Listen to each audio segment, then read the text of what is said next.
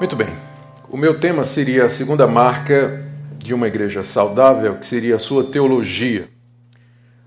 Por teologia bíblica, nós entendemos aquela que é fiel à mensagem da Bíblia, que se baseia na Bíblia, que se apoia nela e que dela tira os referenciais, a argumentação e a sua sustentação.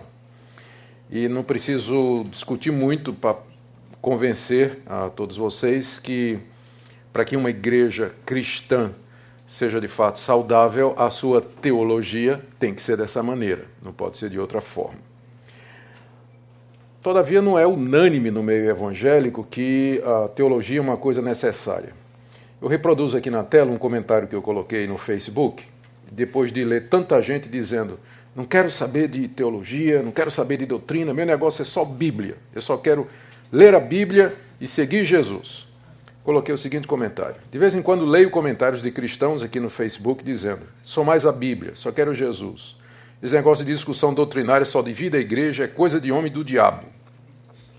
É claro que eles estão certos se a discussão doutrinária for movida por interesse mercenário e pela luta pelo poder. Todavia, esse tipo de juízo generalizado revela uma falsa piedade enorme e uma ignorância ainda maior.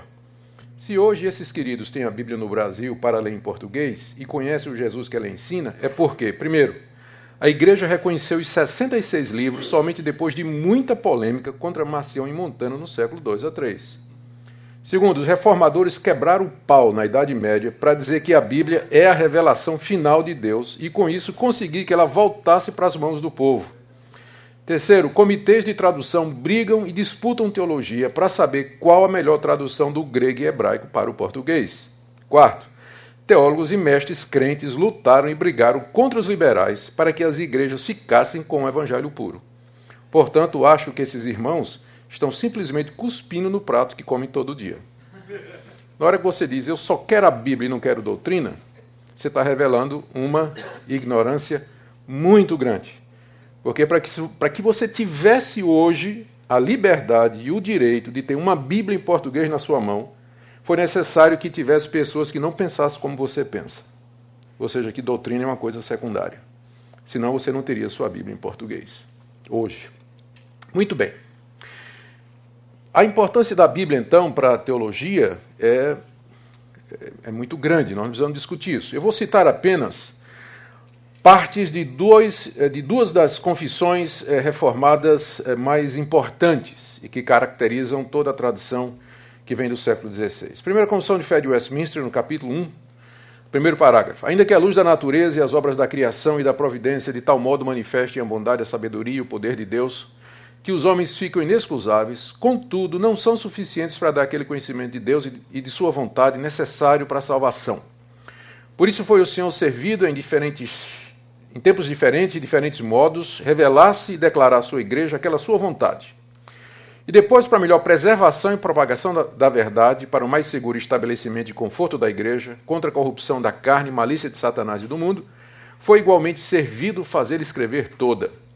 Isso torna indispensável a escritura sagrada, tendo cessado aqueles antigos modos de revelar Deus a sua vontade ao seu povo. A confissão de fé de Westminster é interessante em muitos aspectos mas tem um que a distancia dos outros. Se você fosse escrever uma confissão de fé, é provável que você, na hora de escolher a sequência e o primeiro capítulo, você ia começar com Deus ou com Jesus. Só que a confissão de fé começa com a Bíblia. Por quê? Porque você só pode conhecer Deus e só pode conhecer Jesus através da Escritura. Por isso que ela começa, o seu primeiro capítulo é sobre a Escritura e como é que ela deve ser interpretada. Então, e vejam como os nossos pais espirituais davam tamanha importância à Escritura Sagrada como sendo a revelação de Deus e fonte do seu conhecimento. Cito aqui a Comissão Belga, ah, no artigo 2. Como conhecemos a Deus? Nós o conhecemos por dois meios. Primeiro, pela criação, manutenção e governo do mundo inteiro, visto que o mundo perante os nossos olhos é como um livro formoso em que todas as criaturas grandes e pequenas servem de letras que nos fazem contemplar os atributos invisíveis de Deus, isto é, seu eterno poder e a sua divindade, como diz o apóstolo Paulo Romanos 1:20. Todos esses atributos são suficientes para convencer os homens e torná-los indesculpáveis. Segundo, Deus se fez conhecer ainda mais clara e plenamente por sua sagrada e divina palavra. Isto é, tanto quanto nos é necessário nessa vida para a sua glória e para a salvação dos que lhe pertencem. Eu poderia citar os outros grandes credos, documentos e confissões da reforma, e todos eles terão pela Escritura o mesmo apreço. Ou seja, é a partir da Bíblia que nós falamos a respeito de Deus, porque é isso que a palavra teologia significa, falar sobre Deus. E nós só podemos falar dele a partir da revelação que ele nos deu, que é a Escritura Sagrada. Então, nessa primeira palestra nosso, da nossa sequência de três, eu queria começar um pouquinho a respeito da revelação de Deus, falar da sua inerrância e da sua ineficácia. Esses temas são extremamente importantes por causa dos tempos em que nós vivemos, o tempo do relativismo moderno. O relativismo, o nome já está dizendo, ele diz que a compreensão da verdade em si e a compreensão dela são coisas totalmente relativas e que vão depender do ponto de vista do indivíduo. Por isso, no mundo moderno, não se pode falar de verdade absoluta, não se pode falar de uma autoridade. Qualquer discurso que pareça unívoco, ou seja, exclusivo, afirmando que está certo, ele é visto como autoritário, usurpador, dominador, usado como ferramenta de dominação por alguma classe dominante. Então vocês conhecem a história, não é? Bem familiar para nós, especialmente num país como o nosso, tão influenciado pelo marxismo e ideias esquerdistas. Então o relativismo moderno permeia a nossa cultura. Exemplo aqui, uma declaração do ex-ministro do STF, Eros Grau, ah, com uma determinada circunstância, deu na mídia inclusive um caso aí, ele disse que há muitas moralidades se cada um pretender afirmar a sua, é bom sairmos por aí, cada qual com seu porrete. Então, isso é a declaração do ministro do Supremo Tribunal. Né? Ou seja, ele está dizendo a verdade, especialmente em casos de moralidade, é relativa. Cada um tem a sua moral. Se a gente for afirmar nossa moral contra a moral dos outros, então é bom a gente já ir pronto para a briga, porque ninguém vai concordar. É isso que ele está dizendo aqui. A tentativa de resposta dada pelo Ofir Cavalcante, presidente da OAB, então, não foi lá muito boa, não. Ele disse assim: ao contrário do que alega o ex-ministro, a moralidade não é de cada um. Há uma moralidade média da população que determina que a ética deve reger a política. Mas o que é essa moralidade média da população? Não é? Será que então a ética vai ser definido por uma pesquisa de opinião? O que é que o povo pensa sobre aborto, sobre sexo antes do casamento, sobre adultério, sobre o jeitinho brasileiro? vocês veem que hoje a sociedade se debate em torno ou por causa desse relativismo, a falta de um referencial seguro, fonte de, a falta de, um, de uma fonte ou de um, de, um, de um posicionamento, de um norte, para que a sociedade, inclusive, tome as suas grandes decisões. E é claro, isso também chega na igreja, não é? Isso aqui chega na igreja. Esse relativismo acaba é, impactando a, as nossas comunidades, os crentes, a maneira como nós é, nos comportamos, inclusive como cristãos. Nós chamamos desse período na história marcado por esse relativismo de pós-modernidade. O nome é discutível, é questionável. Há teólogos aí que, teóricos que dizem que pós-modernidade é, não é um nome muito bom porque quer dizer que a modernidade passou e surgiu uma nova era e na verdade, isso nada mais é do que a consequência prática de tudo aquilo que a modernidade afirmou. A discussão vai longe, não é nosso tema aqui. Como se usa o termo para definir a época em que nós vivemos, estamos usando como termo padrão aqui. Tem três marcas: a pluralidade, ou seja, não a verdade absoluta, mas uma pluralidade de verdades, que, segundo lugar, se complementam. Por isso, sempre a atitude correta é da inclusão. Você não pode excluir uma ideia, você não pode excluir um conceito, um comportamento. Você tem que incluir todos, já que nenhum é melhor do que o outro, porque não tem certo nem tem errado. Então as verdades têm que conviver lado a lado. O discurso de um é igual ao discurso do outro. Todos têm direito a vez e voz. E aí vem então o relativismo, a ideia de que todas as ideias, conceitos, visões e moralidades incluídas e aceitas, elas representam os pontos de vistas individuais e que ou de um determinado grupo ou de uma é, comunidade, não se podendo impor o que se acha certo num lugar como é, meta-verdade, o meta-discurso, ou seja, um discurso ou uma verdade que é, ultrapassa aquela comunidade e, e, e valer para outra ou para outros indivíduos. Né? É claro que isso não funciona na prática. Eu gosto de conversar com relativistas, é? é tem alguns relativistas lá na, na universidade onde eu trabalho que são radicais nesse ponto do relativismo.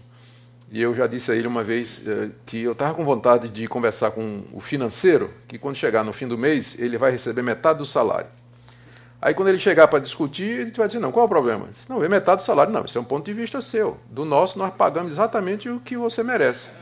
Não, mas o acordo foi esse. Não, o acordo quem está interpretando é você. Nós estamos interpretando que é 50%. Então, aí eu quero ver até onde vai o relativismo dele, né? Ou então você chega e dá um abraço na mulher dele e um beijo na mulher dele. E vai ver qual é a reação dele, né? Tem alguns que vão achar até bom, eu sei, né? Mas a maioria vai dizer, a maioria vai dizer, peraí, minha mulher, você quer isso? Tá, mas por quê? Qual é o problema? Mas é minha mulher, sim, daí? Né? Tudo é relativo, né? Moral é relativo. Então, na verdade, essas pessoas elas não conseguem conviver na prática com o relativismo, não é? a uma esquizofrenia, a uma incoerência. Você vê essa grita toda aí. Vamos salvar as baleias, vamos salvar a mata amazônica. Por quê? Não é porque, não, porque as baleias eh, não, não tem fundamento, porque tudo é relativo. Prevalece a ideia de que a raça mais esperta, mais forte, ela tem que sobreviver e as mais fracas né, vão, vão perecer, não é? Porque uma vez que você não tem referencial, sobra o pragmatismo. O pragmatismo. Então, é, a nossa sociedade é bem esquizofrênica. E como eu disse, isso acaba impactando na igreja. O maior impacto desse, dessa pós-modernidade na igreja foi o surgimento de conceitos a respeito da Bíblia que a despiam do seu caráter absoluto autoritativo e da sua inerrância e infalibilidade. Porque veja como é lógico, se teólogos, se pastores, mestres, eles começam a aceitar essa ideia de que a verdade não existe verdade absoluta, ou que se existe, nossa compreensão dela é sempre relativa. Então, ah, como inferência na hora que isso é aplicado no campo da teologia ou no campo da eclesiástico, a Bíblia ela não pode mais ser tomada como referencial para aquilo que nós fazemos na igreja, porque a, a, a compreensão da Bíblia passa a ser relativa a cada pessoa e, portanto, cada interpretação é perfeitamente válida e nós temos que incluir todas as interpretações. E não poderá haver quem decida qual interpretação está certa ou errada. Estamos aqui resumindo de maneira muito simples o, que, o pensamento liberal a respeito disso. Liberalismo ou liberal é o nome que se dá a teólogos que pensam dessa natureza com relação à Bíblia. Seria que a Bíblia não pode ser identificada como palavra de Deus absoluta, infalível e inerrante para todas as épocas e povos. Vocês veem exemplos disso é, com muita clareza hoje, quando se toca, por exemplo, na questão da, da, da homossexualidade aquelas passagens bíblicas que tratam do assunto, elas são relativizadas, são ditas que elas expressam a cosmovisão, o entendimento ou o pensamento dos autores, tanto judeus, uh, tanto do, do, Antigo Testamento em Israel, quanto os autores eh, judeus e gregos do, do Novo Testamento. Eles refletem o que se pensava naquela época a respeito dessa questão. Hoje em dia a ciência já mostrou que é uma questão genética, e a sociologia já influenciou de tal maneira a sociedade que se torna já um comportamento aceitável, nós não vamos poder pegar a moralidade de um livro de dois, quatro mil anos de idade e querer impor numa sociedade moderna. Né? Então, é claro. E uma vez que você faz isso com esse assunto, você vai fazer com todos os demais assuntos. Né? A questão do, do, da, da imoralidade, a questão da prostituição, a questão da desonestidade, enfim, a porta está aberta para que tudo isso aconteça. Mas o fato é que a relativização da Bíblia é uma realidade nos dias de hoje na sociedade moderna. E uma vez que ela é relativizada, a pergunta é se nós podemos ter uma teologia que seja bíblica, se a fonte que você usa como teologia ela não é confiável ou pelo menos ela não é relevante para os dias de hoje.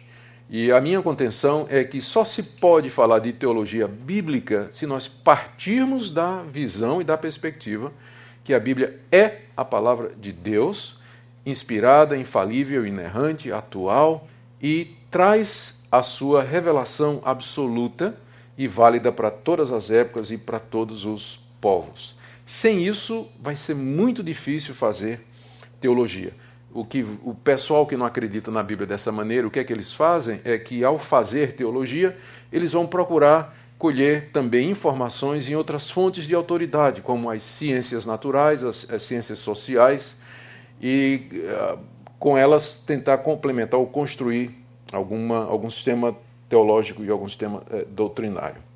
Bom, então, esses são o, esse é o impacto da, desse relativismo na igreja. O cristianismo, então, não é a única religião certa, Todas as demais também são. Você vai encontrar teólogos né, escrevendo teologias afirmando isso, né, que o cristianismo é a melhor religião, mas não é a única certa. Você vai encontrar verdades salvadoras em todas as religiões, ou pelo menos em quase todas elas, mas a exclusividade do cristianismo não pode mais ser afirmado no mundo onde se sabe que a verdade é relativa, ela não é absoluta. Ou seja, Cristo não é o único caminho para Deus. Isso então pavimenta a avenida para o ecumenismo e o relacionamento interreligioso.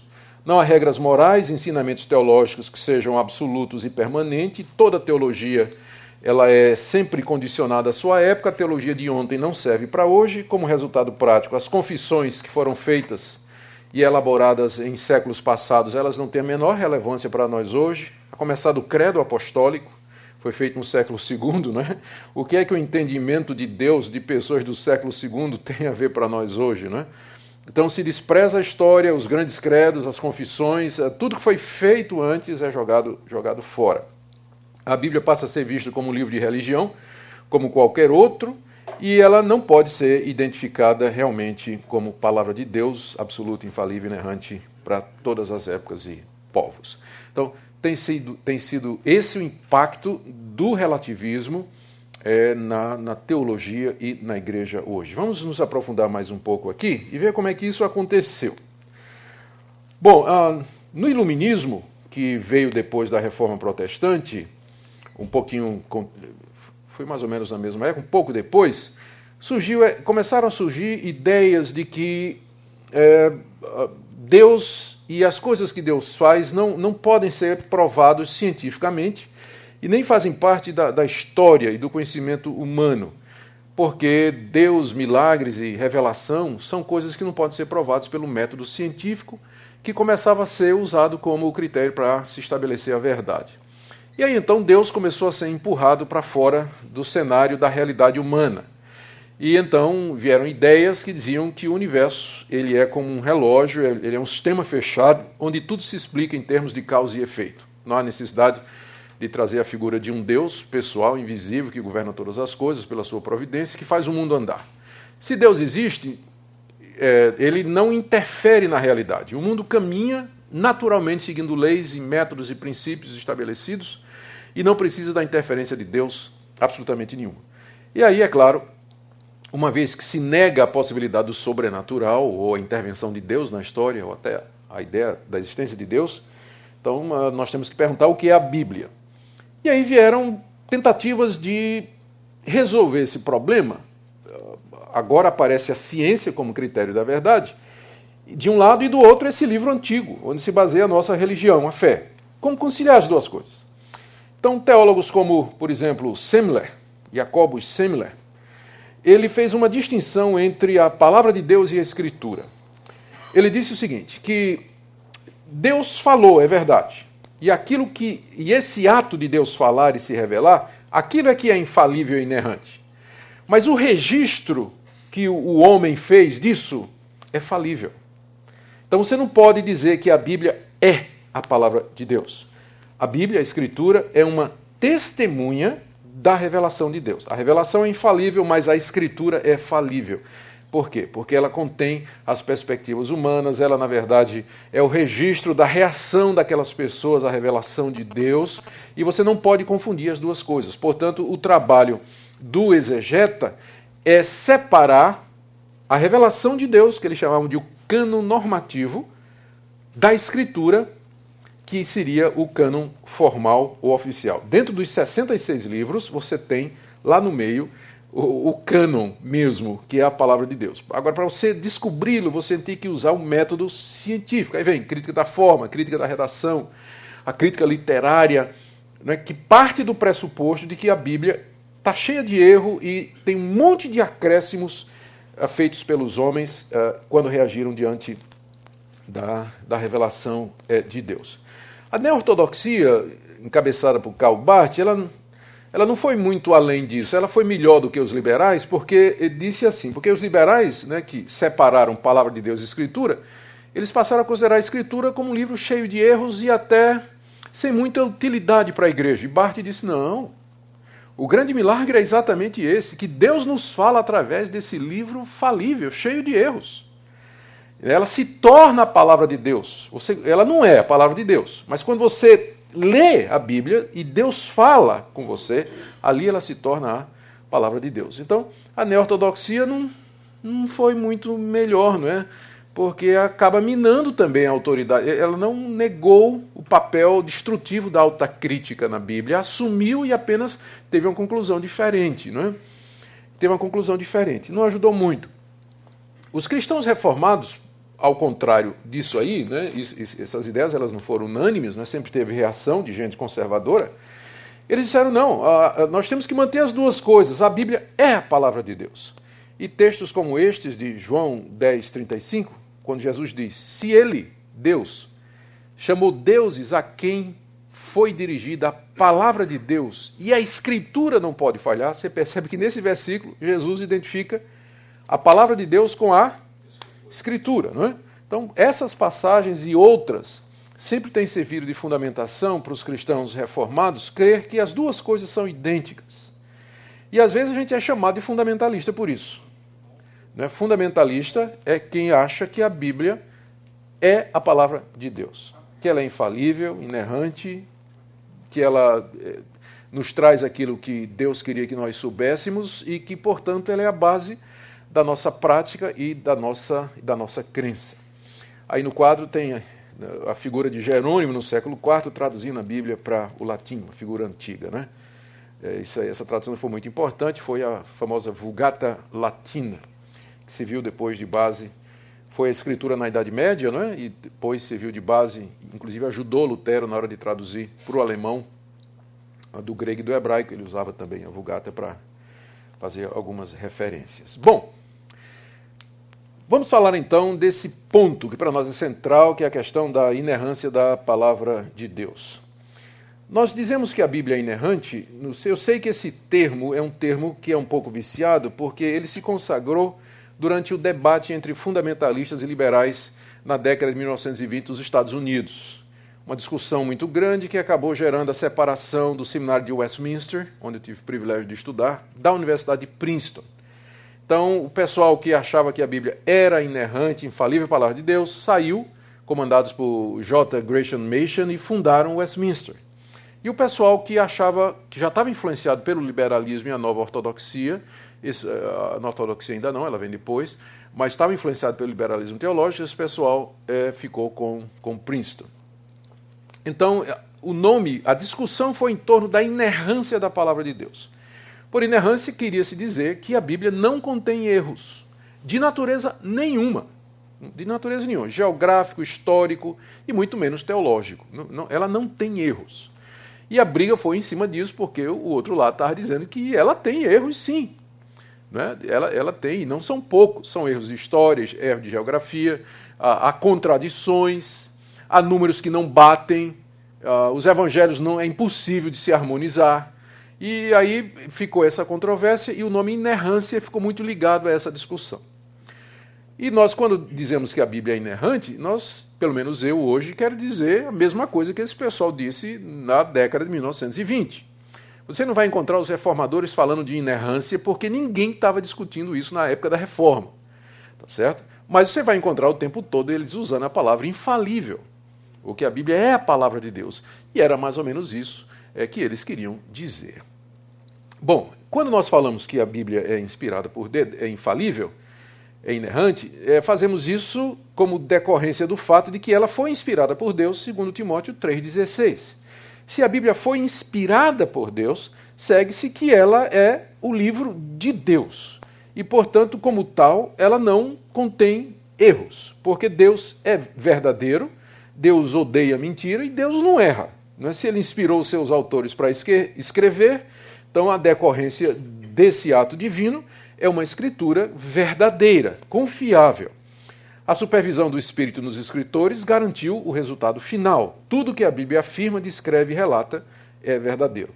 Essa questão de inerrância é tão sensível para alguns. Eu faço parte da Fraternidade Mundial Reformada e faço parte do Comitê de Teologia. E durante seis anos a gente trabalhou num documento que fala uma declaração de fé. Não é uma confissão de fé. É uma declaração de fé baseada nas confissões, tratando de assuntos que as confissões não tratam eutanásia, aborto, homossexualismo e repetindo alguns dos conceitos antigos. Quando a gente chegou na hora de falar sobre a Bíblia, nós queríamos usar a palavra inerrante, não é que não aparece nas confissões. E aí alguns teólogos da Europa disseram: não, essa palavra é só do contexto americano, reflete a briga do, da, dos fundamentalistas e do libera, dos liberais nos Estados Unidos em 1920. Eu não quero usar a palavra inerrante, inerrante. E eu fiz a seguinte proposta. Então, vamos fazer o seguinte: vamos tirar a palavra inerrante e vamos dizer assim: a Bíblia é verdadeira em tudo que afirma. Serve? Está ótimo. Perfeito. E na declaração de fé saiu que a Bíblia é verdadeira em tudo que afirma. Então, muita gente tem problema com o nome porque ele tem a ver com a disputa americana em 1920 de liberais e fundamentalistas. Mas o conceito de que a Bíblia é verdadeira em tudo que ela afirma sempre foi esposado e defendido pela, pelo cristianismo histórico através, através dos anos. Não é? Ou seja, Deus guiou a igreja a reconhecer os livros assim inspirados e a reuni-los no cano. Agora, é preciso fazer algumas ressalvas. Aqui à direita você tem um, um recorte do Codex Vaticanus do século IV, que contém é, os quatro evangelhos completos, é um dos mais antigos documentos que nós temos.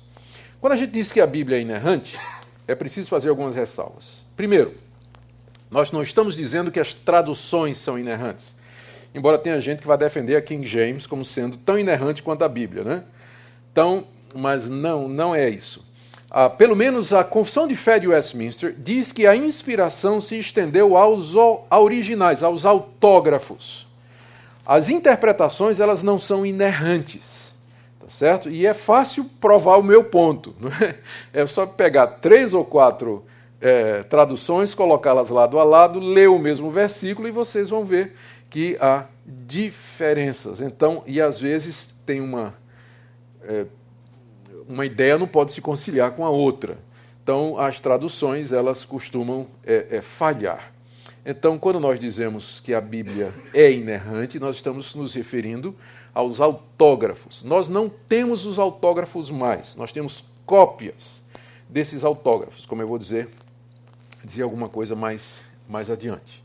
Segunda coisa, quando a gente diz que a Bíblia é inerrante, isso não significa dizer que nós compreendemos tudo o que ela diz. Não confunda inerrância com perspicuidade. Ela é inerrante em tudo que ela afirma, mas tem coisa que ela afirma que a gente não entende bem. O próprio Pedro disse isso, não é verdade? Na segunda de Pedro 3, de 15 a 16, quando ele disse que nas cartas de Paulo tinha umas coisas difíceis de entender. Né? Paulo escrevia umas coisas complicadas, Pedro ficava sem saber direito o que é que Paulo queria dizer. Então, o fato de que ela é a revelação inerrante de Deus não quer dizer que todas as suas partes são igualmente claras. Há passagens obscuras, passagens difíceis, por causa do distanciamento distanciamento de tempo. A Bíblia foi escrita, primeiro livro, 4, 5 mil anos atrás, o último há dois. Então, distanciamento cultural foi escrito numa outra cultura, num outro contexto. Ao distanciamento linguístico, foi escrito em grego, hebraico e aramaico.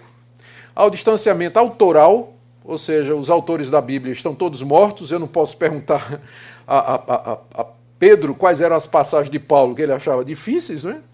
Então, tudo isso faz com que a nossa leitura da Bíblia, a compreensão dela, não seja necessariamente é, é, clara o tempo todo. Há passagens de, difíceis de compreender.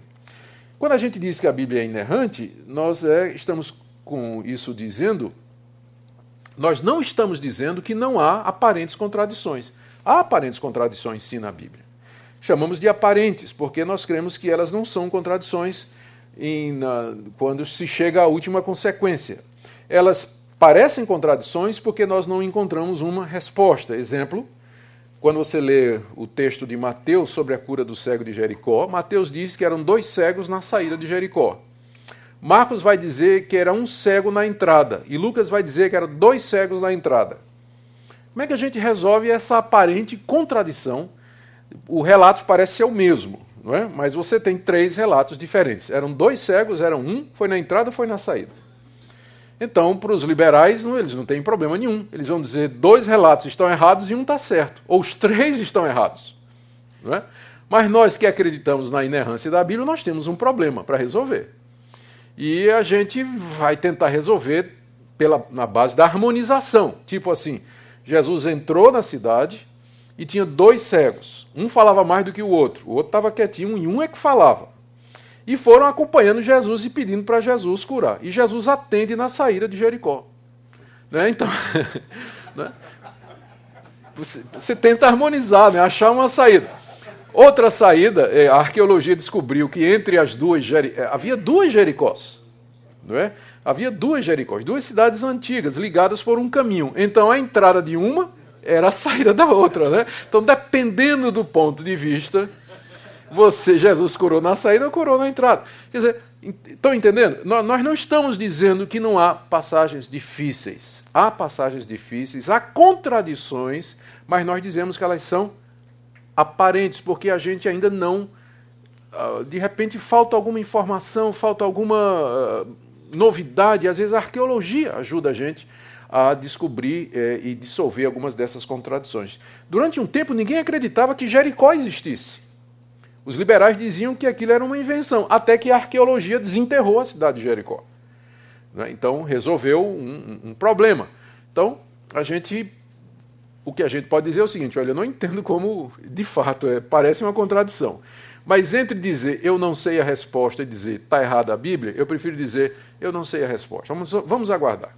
Tá? Então, quando a gente diz que a Bíblia é inerrante, a gente não está negando o óbvio, que há, de fato, aparentes contradições. Quando a gente diz que, que ela é inerrante, a gente, nós não estamos afirmando que ela é um livro científico escrito em linguagem científica. Eu acho que é um grande erro tentar provar postulados científicos usando a linguagem bíblica.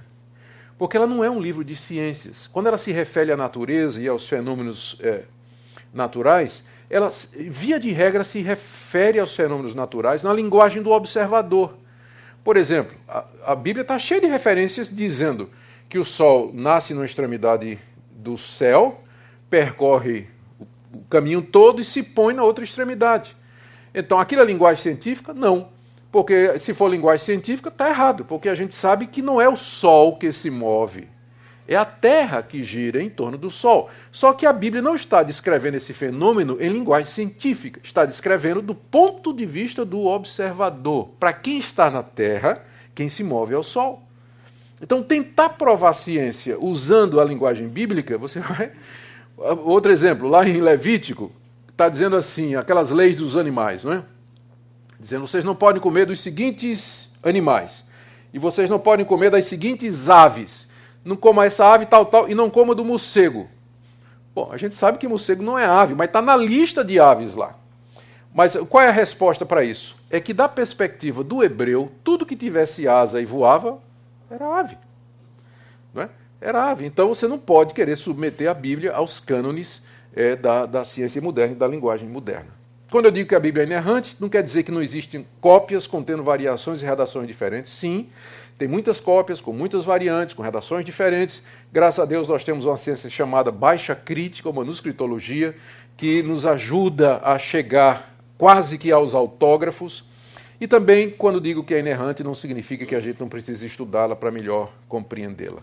O que é que eu estou dizendo quando eu digo que a Bíblia é inerrante? Que nós podemos confiar plenamente em tudo que ela diz, pois é a palavra de Deus, que devemos guiar nossa conduta, decisões, escolhas, toda a nossa vida pelos seus ensinamentos, normas, promessas e encorajamentos, que podemos anunciar o Evangelho com convicção, sabendo que Deus honrará a sua própria palavra aqui registrada, e ela, portanto, é a base para uma teologia saudável para igrejas saudáveis. Só igrejas que têm uma alta perspectiva da Bíblia é que terão condição de ter uma teologia boa para a vida da igreja. Terminando essa palavra é eficaz, ela se propõe a nos salvar Por outro lado, ela também condena, ela deixa os homens indesculpáveis e ela serve para edificação da igreja. Todos estes propósitos ela alcança. Nossa tarefa é sintetizar o seu ensino, resumir a, a, a essa revelação e apresentar de maneira didática para o povo. É isso que é fazer teologia. As teologias não bíblicas acontecem porque as pessoas mercadejam a palavra, segundo Coríntios 2:17, ou seja, movidos por interesses financeiros, pessoas tomam a Bíblia e distorcem o seu ensinamento para promover uma teologia que seja agradável às pessoas, para aumentar o número de membros, angariar simpatia e assim o sustento. Porque as pessoas torcem a palavra de Deus por outras intenções, segundo de Pedro 3, de 15 a 16, Pedro fala de pessoas ignorantes, instáveis, que deturpam as escrituras para a sua própria perdição. Tem gente que fala e não pratica, isso é uma outra fonte de teologia. Pode até ser conservadora, mas é hipócrita. Jesus falou da cadeira de Moisés, onde se assentam os escribas e fariseus. Podia falar hoje da cadeira de Calvino, né? onde se senta gente dizendo que é calvinista, fala e não pratica. Ou seja, é também uma distorção teológica. Ouvir e não praticar pessoas que ouvem, ouvem, ouvem e não colocam em prática a palavra de Deus. Em tempos de relativismo como o nosso, podemos confiar na palavra de Deus como nosso referencial, norte e direção. A palavra de Deus deve ser amada, estudada, obedecida, anunciada pela igreja e seus membros. Sola Escritura.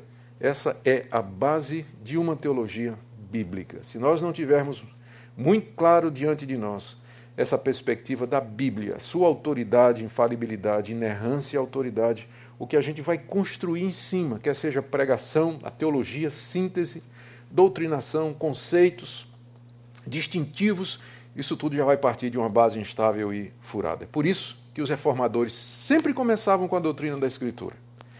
E o slogan da reforma era sola Escritura. Amém? Está aí meu algumas informações para vocês, para os que quiserem depois continuar essa conversa. Nós vamos dar oportunidade agora para algumas perguntas. Se alguém tem alguma dúvida, pode, por gentileza, só se manifestar. Eu creio que haverá um microfone aí disponível para aqueles que querem fazer alguma pergunta.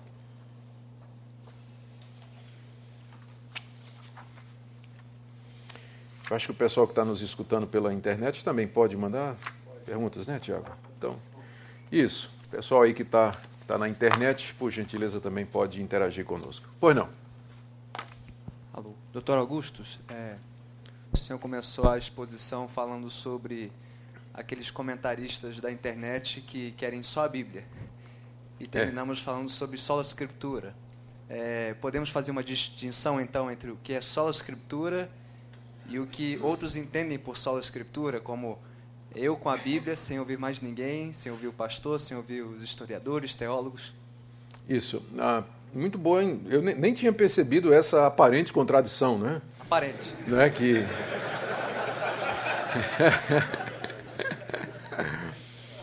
o pessoal que diz, é, no, eu até reproduzi aqui o comentário outra vez, no primeiro slide, né? o pessoal que diz que eles só querem a Bíblia, é um pessoal que entende que toda contribuição humana, ou seja, a contribuição dos antigos que vieram antes de nós, que leram a Bíblia, interpretaram, escreveram, tentaram fazer uma síntese do seu pensamento, que tudo aquilo só atrapalha o verdadeiro conhecimento da Bíblia. Só. Quando os reformadores e os reformados dizem só a Escritura, eles estão dizendo outra coisa completamente diferente. Eles estão dizendo que a base para a gente fazer a teologia construir os conceitos e estruturar o pensamento é a escritura. Então é completamente diferente.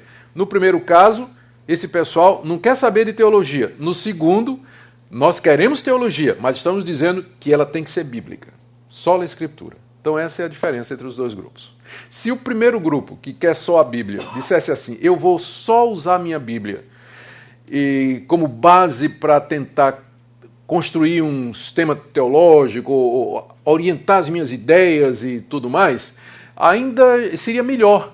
É ruim porque ele vai desprezar a tradição, não vai querer ler outros autores, né? E eu acho que é uma arrogância, porque por que, nós vamos desprezar o que, é que o Espírito Santo revelou aos nossos amigos, né? antepassados e, e colegas? Né? Ou revelou no sentido de que iluminou e mostrou. Então esse pessoal peca por uma falsa piedade, para mim. Já esse outro, né, quando diz sola escritura, quer dizer, não, nós queremos julgar todas as teologias a partir da escritura, em cima da escritura construir a nossa teologia. Muito bom, muito perspicaz. Por favor, aqui.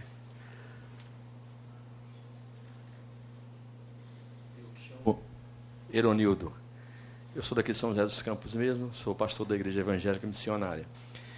É, como conciliar né, é, só a Escritura com os pentecostais? Isso. No sentido de, de dons, uhum. né? Porque a gente tem visto que algumas pessoas têm tido algumas experiências pentecostais. Então, como conciliar isso? Isso. Um, quando os reformadores disseram somente a Escritura, eles queriam dizer que Deus não. O que Deus tinha para nos dizer, em termos da, da sua vontade, da revelação do seu ser, o seu plano, um, o projeto dele, a ação dele no mundo, o que ele fez, faz e vai fazer, ele já fez isso e deixou registrado de maneira infalível na Escritura. Então, para você conhecer a Deus, o caminho é esse aí. Agora, é, quando os pentecostais, se um pentecostal está dizendo que Deus lhe apareceu e lhe revelou uma doutrina, uma, uma, uma nova ideia, por exemplo, vamos pegar a ideia do G12. O G12 é entendido como uma nova revelação que o Castellani teve, em que Jesus lhe apareceu e disse que a igreja, durante séculos, entendeu errado o que ele queria e que ele, o que ele queria, quando chamou 12, era que a igreja se organizasse em células de 12. Os próprios apóstolos não entenderam isso, mas o Castellani agora entendeu. Né? Então, essa é uma nova revelação. Então, esse é o tipo de coisa que os reformados diriam. Isso aí não. claro que não, né? Isso não tem nada a ver, isso, isso, isso não vem de Deus. Essa é uma nova revelação. Mas alguns pentecostais é, é, chamam de revelação, às vezes simplesmente é, uma intuição, uh, um desejo forte, uma impressão que eles tiveram que Deus o está guiando é, de, em questões pessoais. Então, como Deus lida com indivíduos, guiando-os a tomar decisões, seguir determinados caminhos, essa eu não acho que é uma coisa que é proibida pelo solo escritura. Apesar de que eu, pessoalmente, na, na hora de tomar de decisões, eu prefiro muito mais é, tentar me lembrar, lendo e recordando o que é que a Bíblia diz sobre determinados assuntos, quais são os princípios de Deus, o que é que Deus já revelou uh, sobre aquela área e tomar decisão em cima daquela revelação escrita. Embora eu não vá negar que às vezes uh, já senti impulsos, né? eu já senti assim, já tive sensações de como se Deus dizendo, e eu nunca ouvi a voz de Deus, mas era como se Deus dissesse, olha é por aí. Né? Então, eu não acho que isso contradiz só a escritura, porque não é doutrina, não é nada nesse sentido. Então depende, porque tem pentecostal e pentecostal. Se for pentecostal de novas revelações, não tem como conciliar. Se a ideia foi que às vezes Deus, em momentos diferentes da vida, nos guia, né, falando ao nosso coração, que não envolve revelação, doutrina, nada, eu, eu não tenho problema com isso. Porque eu conheci uma pessoa que, alguns anos atrás, houve um desastre que em Caraguá, uma chuva que teve, ele, de noite, ele era um crente fiel, professor de escola dominical, e à noite ele teve como se um sonho, alguém hum. falando para ele assim, saia daqui que esse lugar vai ser destruído, você e sua família. E ele saiu, e realmente houve uma enxurrada, foi uma tromba d'água que caiu. Então, por isso que... É, eu, eu não saberia o que dizer num caso desse. A gente não sabe tudo. Tem muita coisa acontecendo ao redor da gente que a gente não tem a menor ideia. Eu prefiro dizer o seguinte: é, se foi Deus que falou aquele irmão, não é a maneira regular pela qual Deus nos fala e nos guia. Não é. Nenhum de nós devia estar procurando isso ou buscando isso, porque quando você lê a carta dos apóstolos, que foram escritas para as igrejas, eles tratam de questões práticas. Como é que a gente conhece a vontade de Deus? Em nenhum lugar das cartas você vai encontrar Pedro, Paulo, João, eh, Tiago dizendo para os crentes: peça a Deus para lhe dar uma revelação ou lhe mostrar em sonho. Geralmente eles dizem assim: tenha bom senso pergunte aos outros, siga a liderança da igreja. Então, essa é, esse é o caminho normal pelo qual Deus guia o seu povo.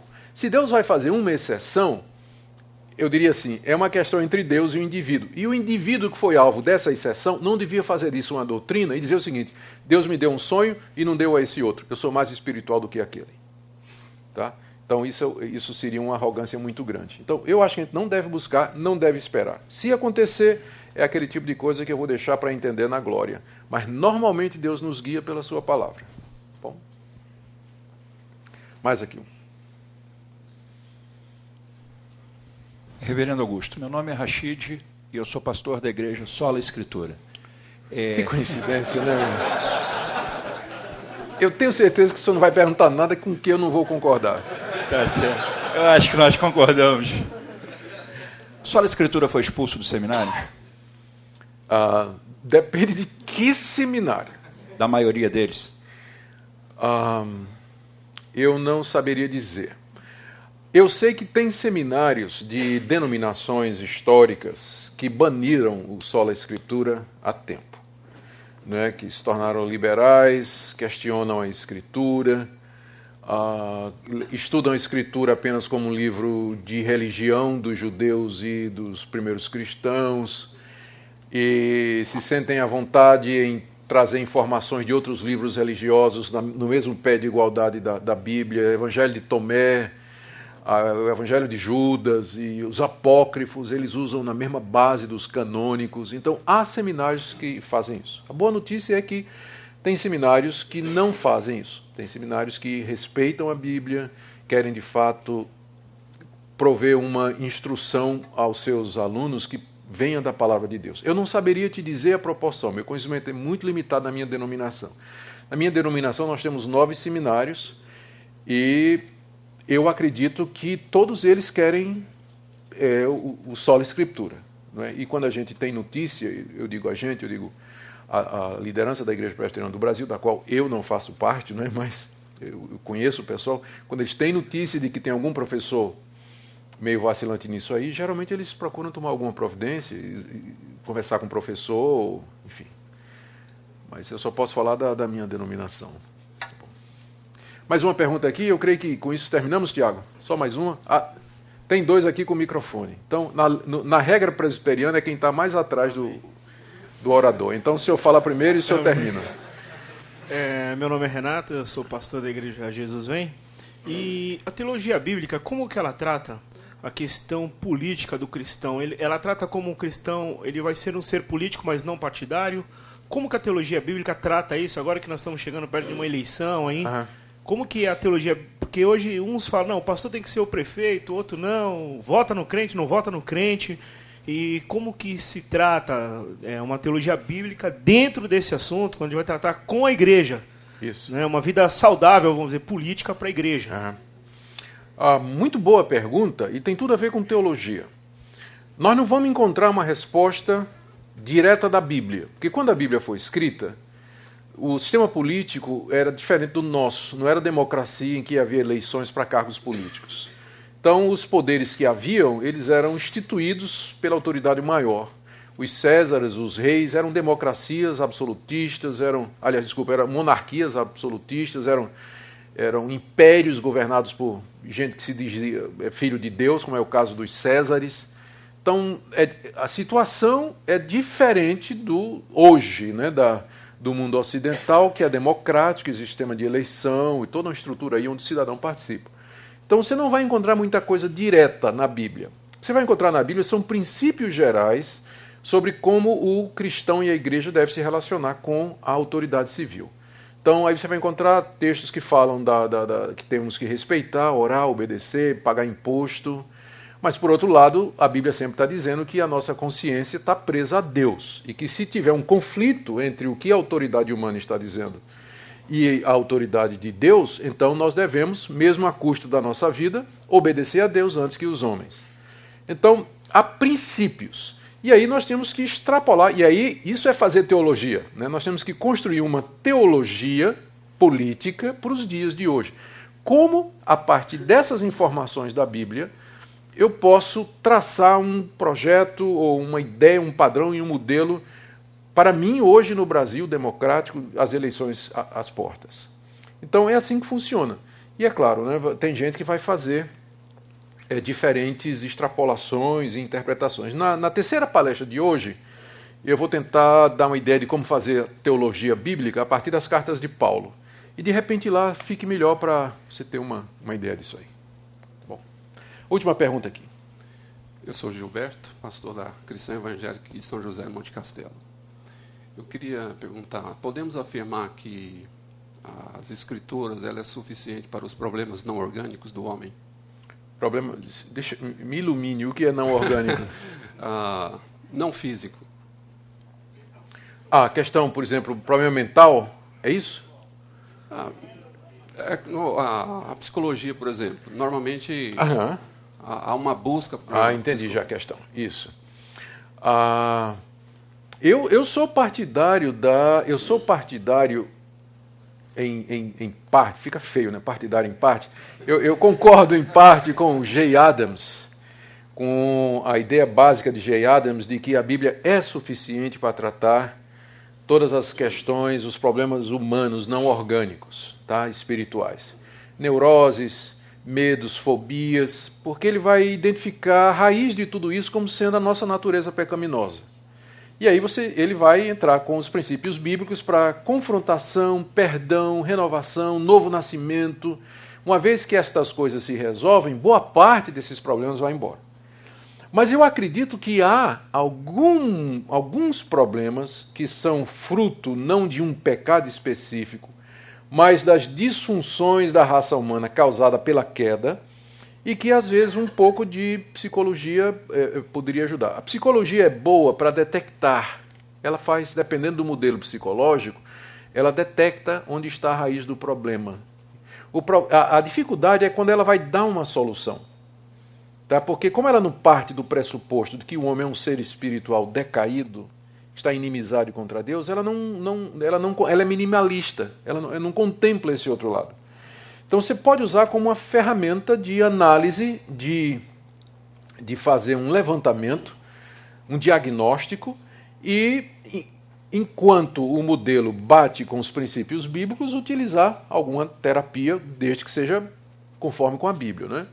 Então, eu não teria dificuldade com isso. Também não tenho dificuldade em determinados, dependendo da doença, você utilizar, utilizar remédio.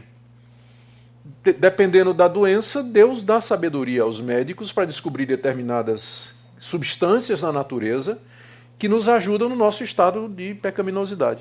Eu não vejo nenhum problema. Um dia que você está triste, cansado, abatido e tudo mais, de repente você toma assim um qual seria é, um, uma maracujina ou sei lá, alguma coisa para você dormir, né? Não toma um Red Bull, né? Não toma um Red Bull, mas uma coisinha, eu não vejo problema nisso, porque eu vejo a mão de Deus por detrás da inteligência do médico que descobriu que determinados estados eles são causados por disfunções ou, e que às vezes uma, uma substância que está na natureza, que o próprio Deus criou, ajuda você.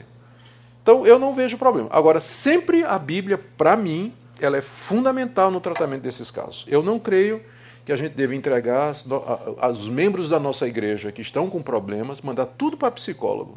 Eu não creio nisso. Alguns talvez precisem de um acompanhamento, mas isso só depois de eu, como pastor, tentar tratar aquilo ali. Bom, muito obrigado, pessoal.